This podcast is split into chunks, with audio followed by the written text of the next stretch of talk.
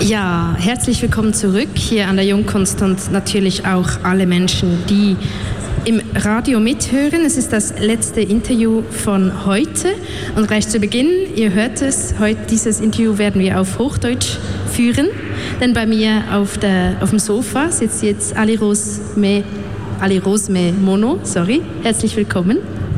Danke. Und da du aus der Romodi bist und das deine Muttersprache ist, machen wir das jetzt auf Hochdeutsch.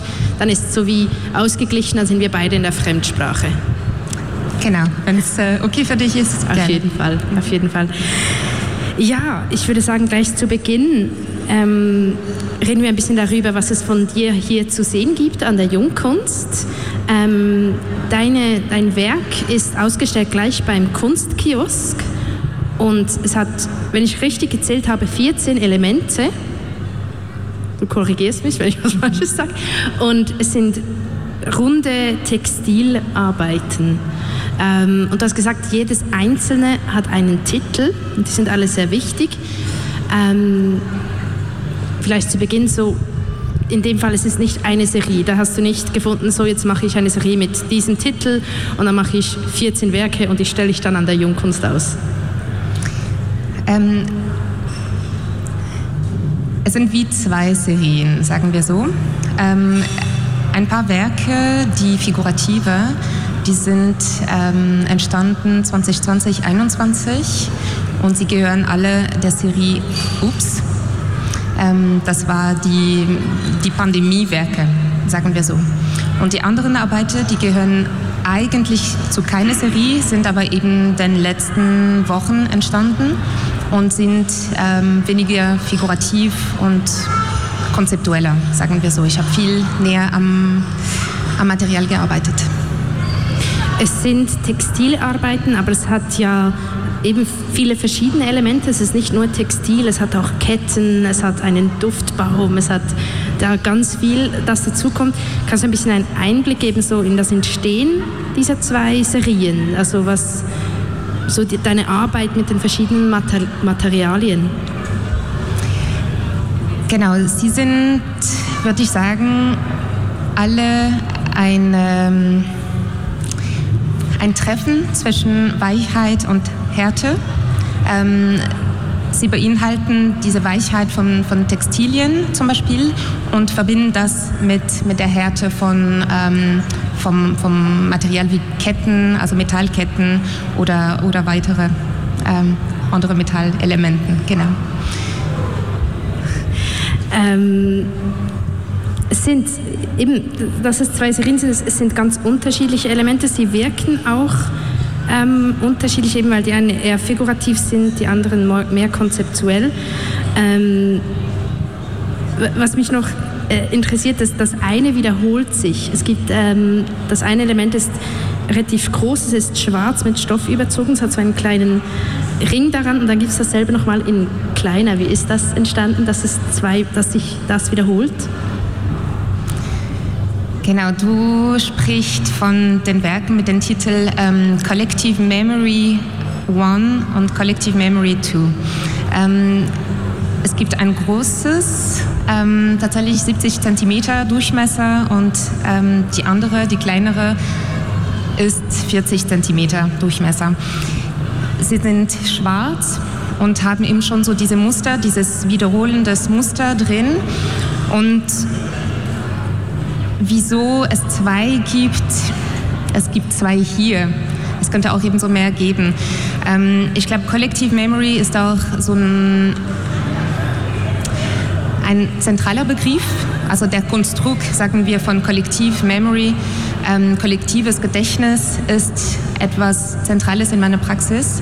Ähm, ich rede auch eben aus einer bestimmten Position, ich rede aus einer queeren Position, aus einer ähm, lesbischen Position und natürlich spielt das auch eine Rolle in meinen Arbeiten. Und wenn wir schon eben von Collective Memory ähm, reden, durch diese Queerness, dann ähm, ja, gibt es auch eben so eine Vielfalt da, auf jeden Fall. Bevor wir dann ein bisschen mehr ähm, auf, auf, den Hintergrund auch auf das Politische kommen, ähm, etwas letztes sehr Materielles. Ähm, du arbeitest ja nicht nur mit Textil, du, du, hast unterschiedliche Kunstformen, in denen du dich bewegst, du machst auch Installationen, auch Performances. Ähm, jetzt dieser Fokus auf das Textile, ähm, was war so der Hintergrund? War das einfach mal Lust, hey, ich habe jetzt mal Lust, mich mit dem auseinanderzusetzen und mich dort zu vertiefen? Die Arbeit mit dem Textil ist tatsächlich ähm, viel intensiver geworden in der Pandemie. Ähm, ich hatte nicht so viel äh, Material zur Verfügung. Ich hatte einfach das Material, was bei mir im Atelier war und habe einfach mit dem gearbeitet 2020. Und das Material war, waren Textilien. Und ich glaube, das hat sich dann eben so in eine Regelmäßigkeit dann etabliert. Ähm, und ich finde eben so diese Weichheit nochmal, ich komme nochmal auf diese Weichheit zurück, diese Weichheit von, von Textil finde ich extrem spannend. Ähm, es ist etwas sehr Verletzliches. Und ich glaube, die, ähm, die Werke, die ich in den letzten Wochen, in den letzten Monaten gemacht habe, sind auch viel näher, ähm, mir viel näher. Sie sind auch viel verletzlicher. Ähm, sie sprechen auch über meine Identität, meine queere lesbische Identität. Und ich glaube, ich habe richtig Bock, eben so da weiter eben ähm, auszuprobieren. Genau, ja. Was ich über dich gelesen habe, ähm, ist auch, dass du eben das, du hast auch über die Collective Memory gesprochen und auch ähm, wenn ich das richtig interpretiert habe, in dem, was ich über dich gefunden habe, dass deine Arbeit eben viel Kollektives beinhält, viel der Austausch in der Community, ähm, eben dieses Zusammenarbeiten unter KomplizInnen, was ich immer ein sehr schönes Wort finde, ähm, dafür. Jetzt diese Arbeit, gerade auch in der Pandemie, war das auch kollektiv oder warst du vor allem da wie alleine dran? Und wenn ja, wie, wie ist das für dich mal so quasi eher einzeln was zu gestalten, wenn du sonst eher im Kollektiv arbeitest? Kommt darauf an. Ähm, es gibt eben so nicht eine Antwort. Ich würde tendenziell sagen, ja, ich arbeite kollektiv und sehr gerne arbeite ich auch kollektiv. Ähm, ich lebe auch kollektiv und ähm, es ist auch sehr, sehr zentral und wichtig für mich. Ich glaube aber, dass diese Arbeiten ein bisschen entfernt sind eben von so kollektiven Austauschen. Und trotzdem ist das Kollektive auch sehr präsent durch, ähm, durch eben die, die, Themen, die wir schon angesprochen haben, durch dieses Communi ähm, Community-Ding. Ähm, wo ich kollektiv arbeite, ist zum Beispiel mit Video. Da tausche ich mich auch immer wieder aus äh, mit verschiedenen Menschen. Ich arbeite auch sehr gern interdisziplinär. Ähm, mein letztes Projekt ist zum Beispiel äh, mit meiner Partnerin, die Anwältin ist. Also da passiert auch eben ein Austausch, der anders ist und ähm,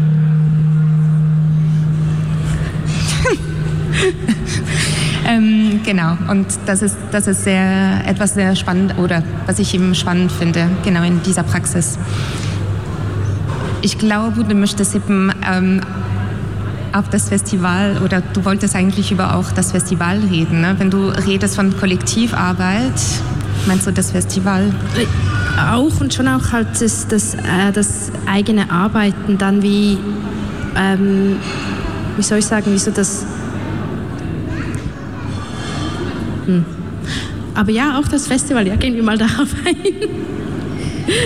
Genau, es gibt, ähm, ich war Teil oder bin immer noch Teil dieses, äh, des Kollektiv Schamlos. Mhm. Ähm, das ist das queer-feministische Festival, Pornografie-Festival in Bern, äh, was letztes Jahr zum dritten Mal stattgefunden hat.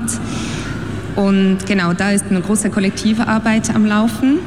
Und ähm, ja, wir sind eben so im Moment auf Pause. Ich glaube, äh, die Pandemie hat uns ein bisschen erschöpft. Ähm, aber es kann sein, dass es eben auch weiterhin ähm, ja, stattfinden wird. Genau. Und vielleicht eben so in Verbindung zu dieser zu diesem Thema, zu diesen Themen von Queer Feminismus und Pornografie. Ich glaube, ähm, diese Themen fließen auch zum Beispiel eben so fest in meinen Arbeiten rein, ähm, also die, die hier jetzt an der Jungkunst ausgestellt sind. Äh, sind Sie sind eben auch neue Arbeiter. Ich zeige sie zum ersten Mal und das heißt, ich habe auch noch äh, zum Teil nicht genug Distanz, um darüber zu reden. Und trotzdem ist mir wichtig, dazu benennen, das, ist, ähm, das sind alle Arbeiter, die von Begegnungen sprechen, die von Beziehungen sprechen, egal welche Art von Beziehungen. Ähm, sie reden von Intimität, Intimitäten und ja, und sind, glaube eben sehr ja, sehr verletzlich und das ist auch etwas, was ich eben mag an Kollektivarbeit, an, an diesen Themen auch. Mir ist auch hängen geblieben, was du gesagt hast, eben zu Arbeiten hier, diese, diese Dualität von hart und weich. Ähm, Gerade so aus einer eben Fe feministischen oder einfach als individuellen Sicht von ähm, eben einer queeren Frau, allgemein aus der queeren Community. Ich habe so diese, ich glaube, so diese Dualität finde ich, wie, das zieht sich wie durch. Man ist so wie, man braucht eine gewisse Härte für irgendwie in der Welt zu bestehen und irgendwie auch, ja, die nun mal nicht auf einen, einen ausgerichtet ist und dann diese Weichheit, die dann eben in dem Zusammentreffen mit Gleichgesinnten in der Community in, ähm, geschehen darf. Es ist, ähm, also das hat das wie so, also hat das wie in mir so das ein bisschen ausgelöst, dass es auch wie ein ähm, ja, etwas, das ich glaube, viele, viele queere Menschen besonders sehr gut nachvollziehen können, diese Dualität, in der man irgendwie immer drinsteckt. Mhm. Ähm, ich glaube, es liegt ein großes Potenzial in Verletzlichkeit, in Ehrlichkeit, in Offenheit und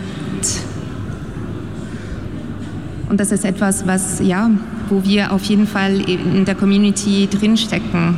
Ähm, diese Verletzlichkeit ist auf jeden Fall sehr präsent.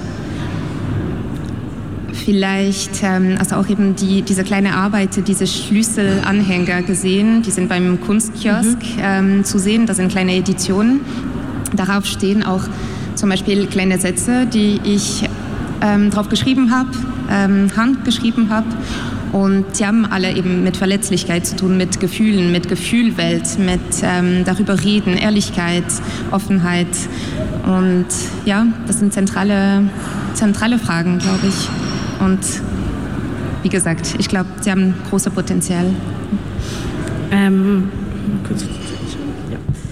Du hast schon gesagt, eben, dass du beim, beim Schamlos, beim queer-feministischen Pornofestival, dass du dort in der Kuration dabei bist, aber du machst auch sonst ähm, viel kuratorische Arbeit.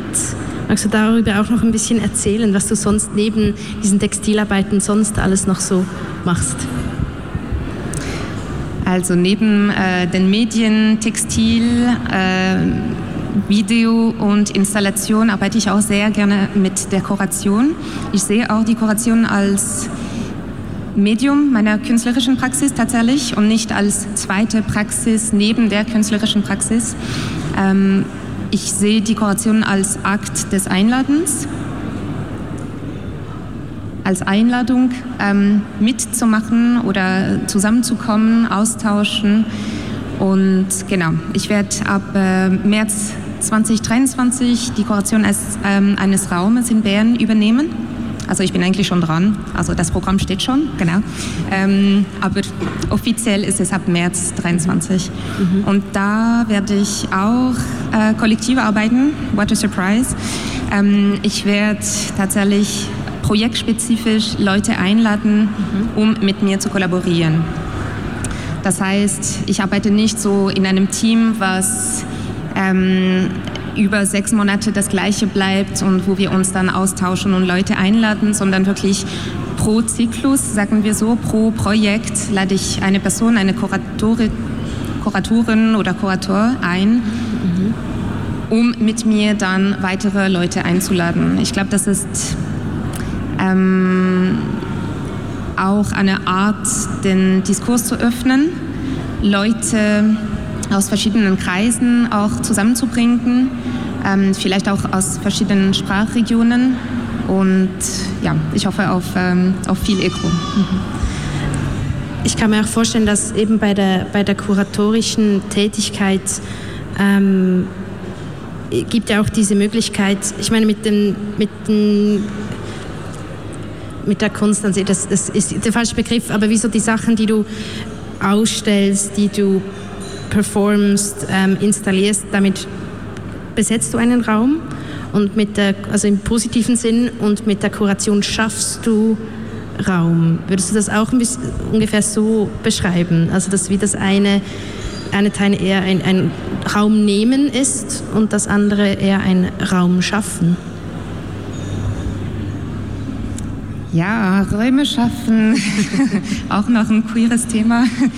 Ähm, ja, unbedingt. Es braucht diese Räume ähm, und sie werden nicht für uns geschaffen. Deshalb, wir müssten uns eben so daran tun. Und ich glaube, durch Dekoration tatsächlich möchte ich auch Räume schaffen. Aber ich, ich würde nicht sagen, dass, dass ich das nicht tue mit zum Beispiel den Textilwerken. Ich habe das Gefühl, da öffnen, eröffnen sich auch eben andere Räume. Ich kann es aber noch nicht so ganz äh, benennen, wie. ähm, ja, jetzt, jetzt, müssen wir dann schon langsam Schluss machen, leider. Ähm, du hast schon erzählt, als nächstes, ähm, dass du eben diesen Raum in, in kollektiv dann kuratierst. Ab März ist das, hast du gesagt, in Bern.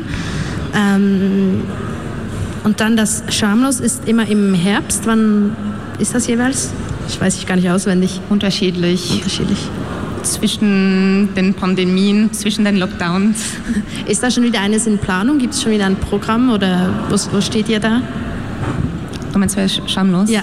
Ähm, da steht noch nichts fest. Okay. Nein. Für Caban B aber schon. Ähm, genau, B heißt der Ort und es wird schön. Ja, auf jeden Fall danke vielmal. Warst du da bei uns? Danke dir. Und für heute ist also hier Schluss mit Radio Stadtfilter. Wir sehen und hören und begegnen uns wieder morgen. Danke vielmals. Radio Stadtfilter live an der 16. Jungkunst.